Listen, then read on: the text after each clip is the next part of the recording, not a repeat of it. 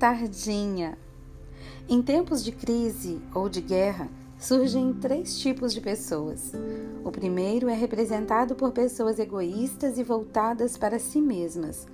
O outro tipo é composto por pessoas extremamente generosas e preocupadas com o próximo e com o bem comum. Mas entre elas há um tipo que aparece de vez em quando. Ele está presente dos dois lados, fazendo parte dos dois grupos. O apóstolo Paulo escreveu ao seu discípulo Timóteo e lhe disse em sua segunda carta: Pois Deus não nos deu o espírito de covardia, mas de poder, de amor e de equilíbrio. No tempo da Segunda Guerra Mundial, quando os nazistas subjugaram os judeus com o objetivo de exterminá-los, muitos homens e mulheres se levantaram cheios de amor. Quando estive em Israel, visitei um museu chamado Amigos de Sião. Foi um dos lugares que mais me comoveu, vindo logo depois do Museu do Holocausto. Ali conheci homens e mulheres que estavam sendo homenageados por terem sido a única chance de vida para muitos judeus. Para mim, estes foram os verdadeiros heróis, homens e mulheres anônimos que se arriscaram por uma ou mais pessoas. Sempre me imaginei assim. Sempre pensei que um dia seria usada para levar vida e salvação para as pessoas através de palavras, toque, dinheiro, comida ou qualquer coisa que precisassem. Em tempos caóticos, levantam-se os verdadeiros altruístas, pois que ninguém saberá de sua atuação, a não ser que mais tarde, com o retorno da paz, os que foram ajudados se manifestarem.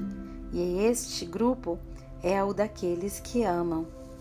Mas há também o grupo de homens e mulheres aproveitadores, aqueles que se aproveitam da dor dos outros para ganharem dinheiro, fama, poder ou que ainda são capazes de roubar, tirando algo do outro para o seu próprio bem-estar.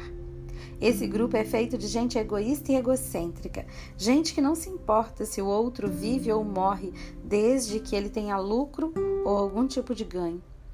Mas vivendo esse tempo de pandemia, eu descobri dos dois lados pessoas que formam um terceiro grupo. O grupo que, embriagado de emoção e ansiedade, de medo e indignação, ataca o outro, seja quem for, com ferocidade e violência.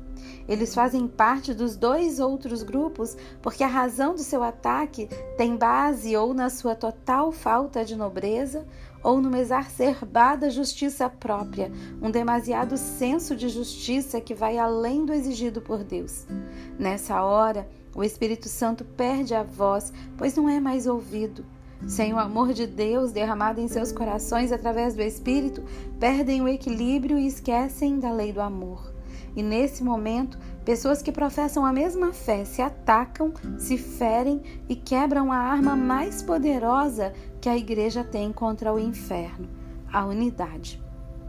Não sei em que grupo você se encontra agora. O que sei é que há tempo ainda para ir para o grupo daqueles que amam com atitude sem saber se serão vistos. E se a sua alma estiver agitada para atacar ou falar de alguém de quem discorda, saiba que talvez você esteja no terceiro grupo. E a chance de sair dele indo diretamente para o grupo dos egocêntricos é muito grande. Por isso, aproveite o Espírito Santo que lhe fala neste momento e, com arrependimento, dê razão ao seu irmão, ou antes de falar sobre o que ele fez, ouça o que ele tem a dizer. Esta é a regra mais simples e mais poderosa do amor, a empatia, ou o ato de colocar-se no lugar do outro.